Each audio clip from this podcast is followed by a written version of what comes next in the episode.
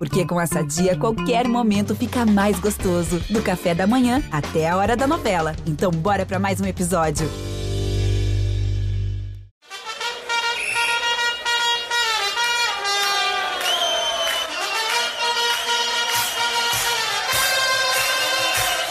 Que assim, Cintia de Futebol? Eu sou Léo Lepre e esse é o La Pelota. E eu sou o Cauê Dias. Você está no podcast de futebol sul-americano do Globoesporte.com. E acá, La Pelota no se mancha.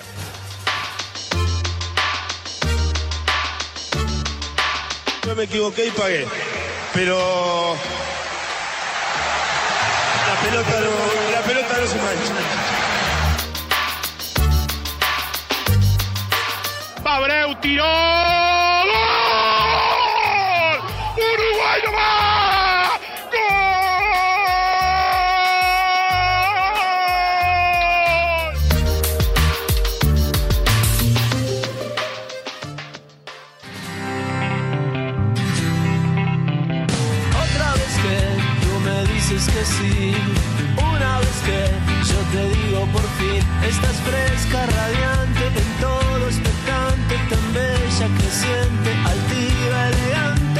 Em busca do dia perfeito, Palmeiras e Santos decidirão amanhã no Maracanã a Copa Libertadores de 2020. Para quem será então o sábado perfeito?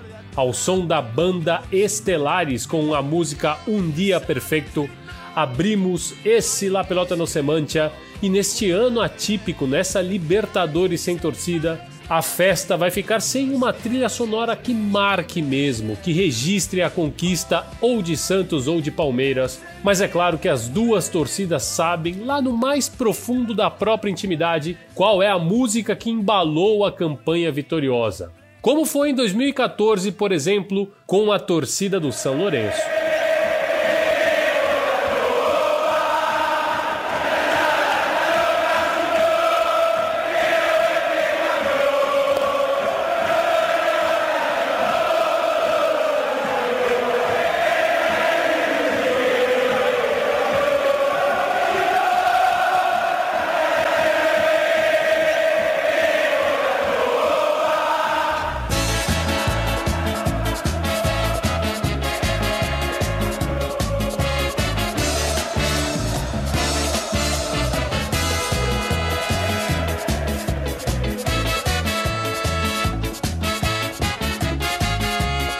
O tradicional Queremos la Copa, na adaptação feita pela torcida do Ciclone da música Baila para mim, da banda argentina La Mosca Tsetse, habitual dos tablones sudacas, né? E foi com este tema que os Cuervos empacotaram a festa que rendeu ao time de Barro Flores, de Boedo, de Almagro, de onde vocês quiserem, o primeiro e até agora único título da Libertadores na história do clube.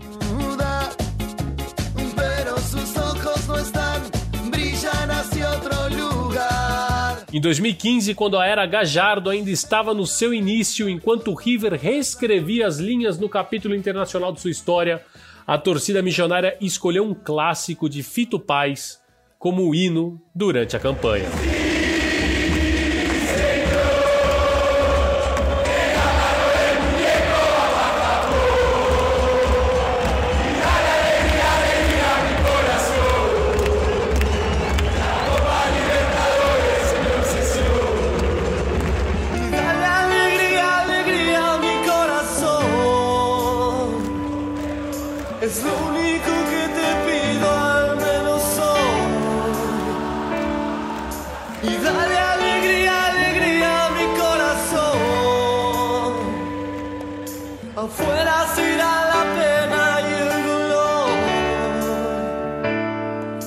Fito Paz, músico rosarino, um dos maiores expoentes da música argentina, torcedor do Rosário Central, entregou às arquibancadas essa música que tem sua versão em praticamente todas as enteadas da Argentina e também de outros países, como é o caso da Colômbia, mas em 2016, a torcida do Atlético Nacional, que hoje vive um momento muito ruim, apagado, inclusive no cenário colombiano, sob a batuta de Alexandre Guimarães, um técnico brasileiro de muitíssima experiência no futebol de lá, campeão, mas que não está conseguindo dar um jeito na vida do Atlético Nacional, enfim. Em 2016, o Atlético Nacional foi campeão pela segunda vez da Copa Libertadores e a torcida verdolaga escolheu uma música da cantora mexicana Thalia.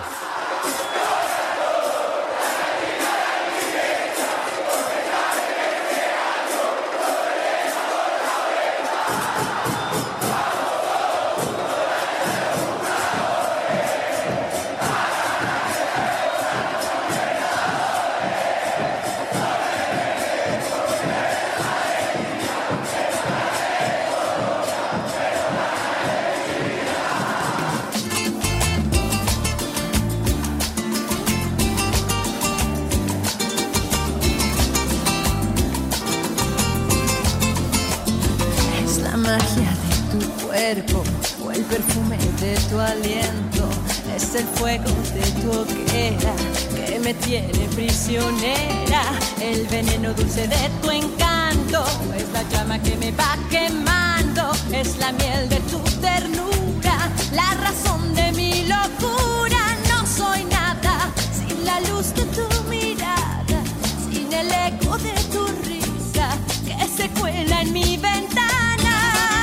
Piel Morena, música que não sai dos fones de ouvido dele, de Petiço Dias, um fanático de Italia e de todas as suas novelas. Foi o ritmo que embalou a Libertadores do Atlético Nacional em 2016. Já em 2017, um time brasileiro foi campeão da Libertadores. O Grêmio conquistou a sua terceira Copa sobre o Lanús e a torcida embalou a conquista ao som de uma música que, olha, tocou, tocou, tocou, tocou e tocou.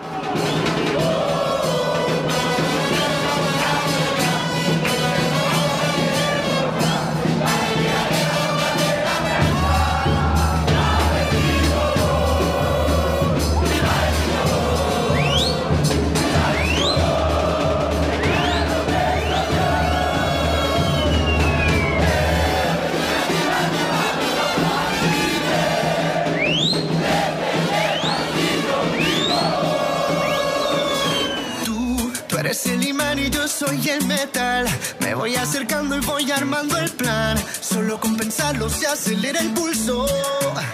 Despacito, quiero respirar tu cuello despacito. Deja que te diga cosas al oído. Para que te acuerdes si no estás conmigo. Despacito. De Luiz Fonsi. Não tem como você não ter escutado pelo menos uma vez essa música em 2017. Tocava até embaixo d'água.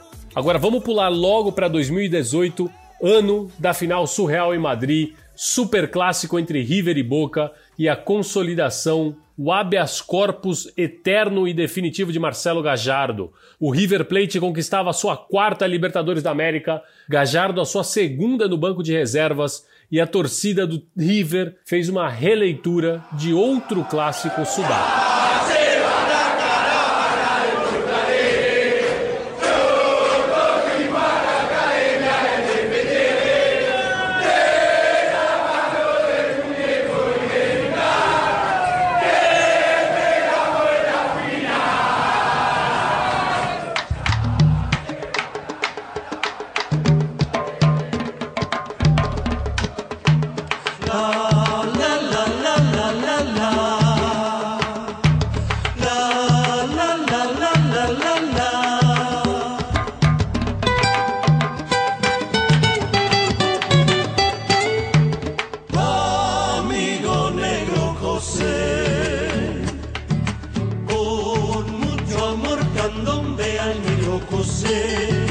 Candombe para José, originalmente gravado pela banda Los Tucutuco, um candombe escrito por um artista argentino, Roberto Ternan, que compôs quando estava em Montevidéu e depois de assistir à destreza e habilidade de um dançarino uruguaio chamado José.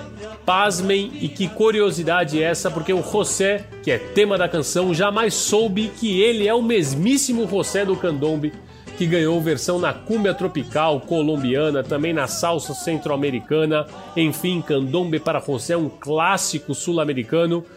E vamos finalmente para o ano passado, porque em 2019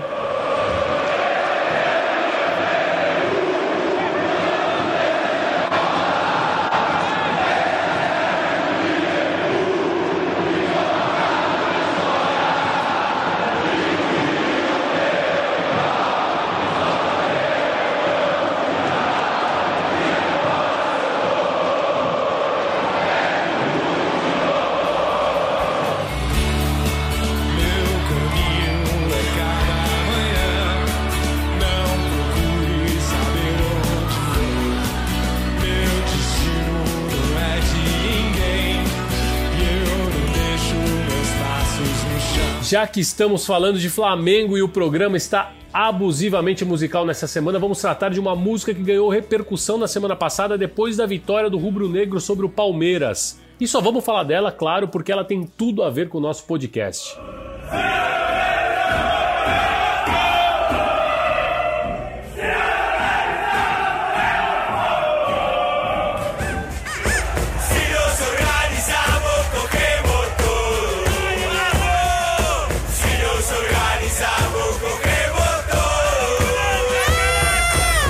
Não se deixe enganar pela cúmbia, porque esta não é a música, o ritmo original da música que o vestiário do Flamengo cantou depois da vitória sobre o Palmeiras. A letra não é lá essas coisas, essa letra aí que a gente está estudando na cúmbia.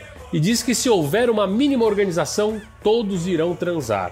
É, isso mesmo. Os jogadores capitaneados pelos sul-americanos do elenco, Arrascaeta e Isla, cantaram em um treino do Flamengo depois que o lateral chileno reclamou com os companheiros e pediu organização. O Isla disse algo se não nos organizamos, corremos todos. Corremos do verbo correr. Só que correr no espanhol castelhano da Argentina, do Uruguai, tem outro sentido. E lá eles cantam: Se não nos organizamos, corremos todos. Se nos organizamos. Enfim, isso. O uruguaio riu quando escutou o Isla dizendo isso, né? Se nos Organizamos Corremos Todos, ele riu por lembrar da associação de ideias e da letra tão tradicional na cesta dos países hispanohablantes. E por isso, criou essa versão que ganhou o vestiário, contou para os companheiros e depois da vitória contra o Palmeiras, todo o vestiário do Flamengo cantou. Mas a música original é bem mais bonita e cheia de significado. Me perguntaram como vivia, me perguntaram Sobreviviendo, dije, sobreviviendo. Tengo un poema escrito más de mil veces. En él repito siempre que mientras alguien proponga muerte sobre esta tierra, y se fabriquen armas para la guerra. Yo pisaré estos campos sobreviviendo, todos frente al peligro sobreviviendo. Tristes y errantes hombres sobreviviendo. Sobreviviendo.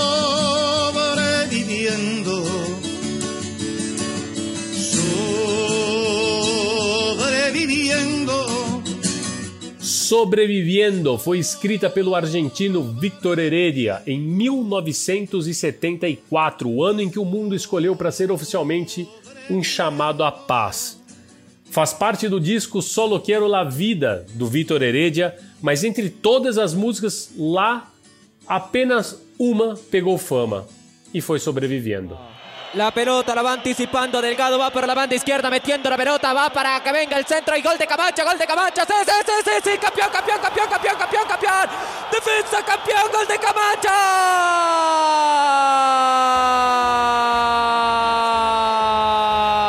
Esa es absolutamente no es la única forma, no, ninguna fórmula, ninguna fórmula, ninguna estrategia ni táctica te, te garantiza la victoria final. Eh, y entonces tratas de profundizar lo que te gusta, que es la forma, las maneras en la cual querés jugar al fútbol, lo que vos entendés que está más cerca del resultado final. Y que a veces no se da, y que a veces no se da, y, y, y, y a veces sí, y a veces sí, y, esto, y esto se vuelve magnífico cuando se logra. E o Defensa e Justiça de Hernan Crespo, que falou aí para você escutar, conquistou a Copa Sul-Americana ao bater o Lanús por 3 a 0, uma vitória incontestável por onde quer que se analise, claro. As finais únicas têm dessas coisas também, né? Um jogo só, tudo pode acontecer.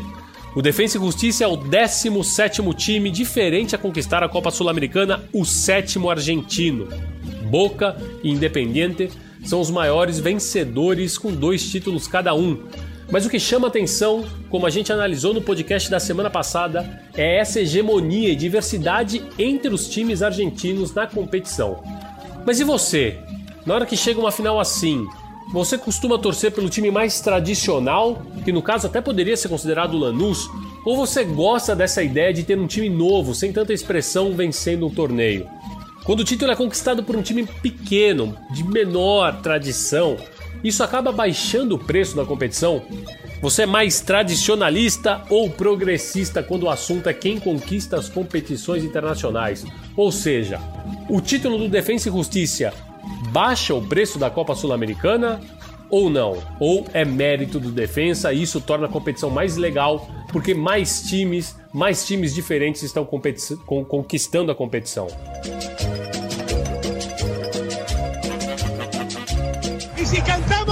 Um pouquinho, por favor? E se saltamos também? E se saltamos um pouquinho, por favor?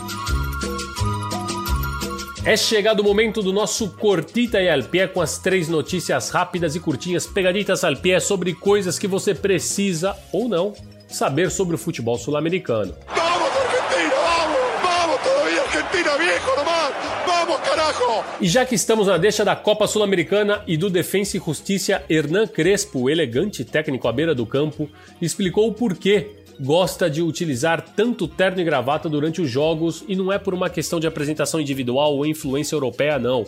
Crespo, em conversa depois da conquista, explicou que essa é uma forma de homenagear o pai, quem ele sempre via sair para trabalhar vestindo terno e gravata. Ele explicou também que, pela carreira que teve como jogador, nunca pôde usar terno, mas que agora, numa função técnica e de mais seriedade, achou que seria uma boa maneira de prestar este respeito ao pai que trabalhava na Bolsa de Valores de Buenos Aires. No Paisito está causando uma tremenda polêmica a seleção da última década de jogadores sul-americanos montado pela IFFHS, aquela Federação Internacional de História e Estatística do Futebol. Claro, isso porque nenhum jogador uruguaio apareceu entre os 11 selecionados e os meios do Paisito questionaram os critérios que deixaram principalmente Luizito Soares de fora. A seleção da IFFHS ficou assim. Presta atenção: Júlio César no gol, uma linha de quatro no fundo com Daniel Alves, Thiago Silva, Mascherano e Marcelo, três homens no meio de campo, Casemiro, Di Maria e Messi, e o ataque formado por Neymar, Agüero e Paolo Guerreiro. E neste último, no peruano, reside toda a dor e a maior crítica dos uruguaios. E aí, Paolo Guerreiro ou El Pistoleiro Soares nessa seleção?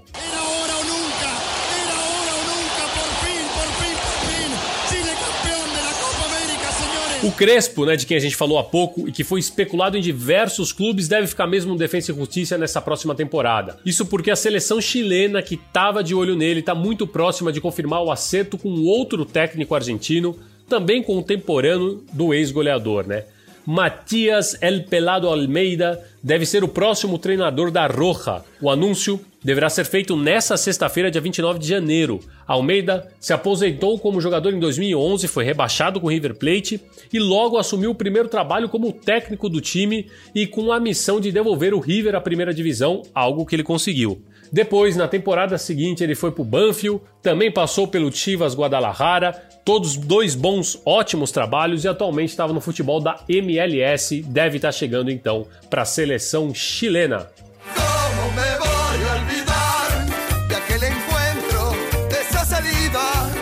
E já que falamos dele, do Pelado Almeida, como olvidar o dia em que ele foi expulso na bomboneira no super clássico contra o Boca, justamente no ano em que o River brigava para não cair e depois acabou rebaixado. Ele era o capitão do River, o River acabou perdendo por 2 a 0. Almeida, muito identificado com, com o River Plate, com a torcida do River, deixou o gramado depois de ser expulso, deixou o gramado da bomboneira sob os insultos da torcida do Boca, e enquanto os policiais tentavam fazê-lo descer depressa as escadas e entrar no vestiário do túnel do, do, do, time visitante, que fica logo embaixo ali da Doce.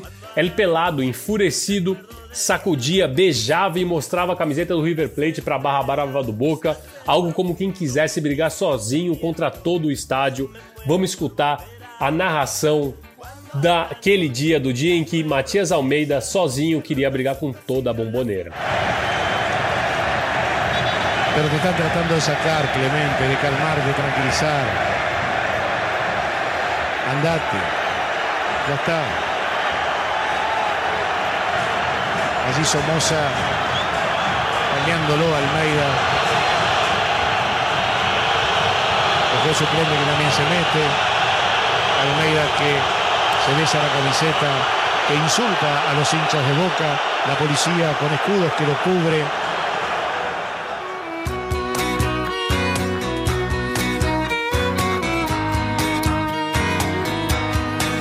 E ao som de Seguir Vivendo Eu Sinto Amor da banda Catupeco Macho, o La Pelota no Semante dessa semana se despede.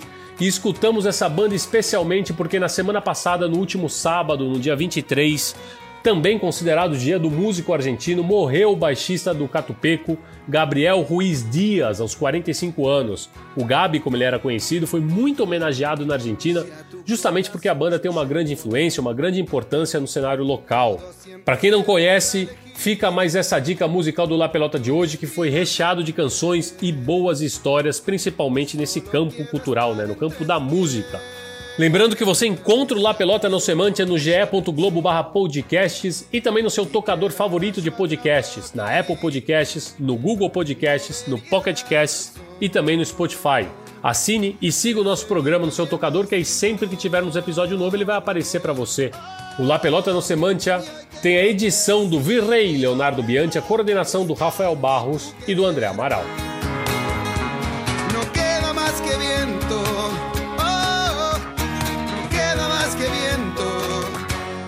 Acaso no brillar el sol y quedara yo atrapado aquí.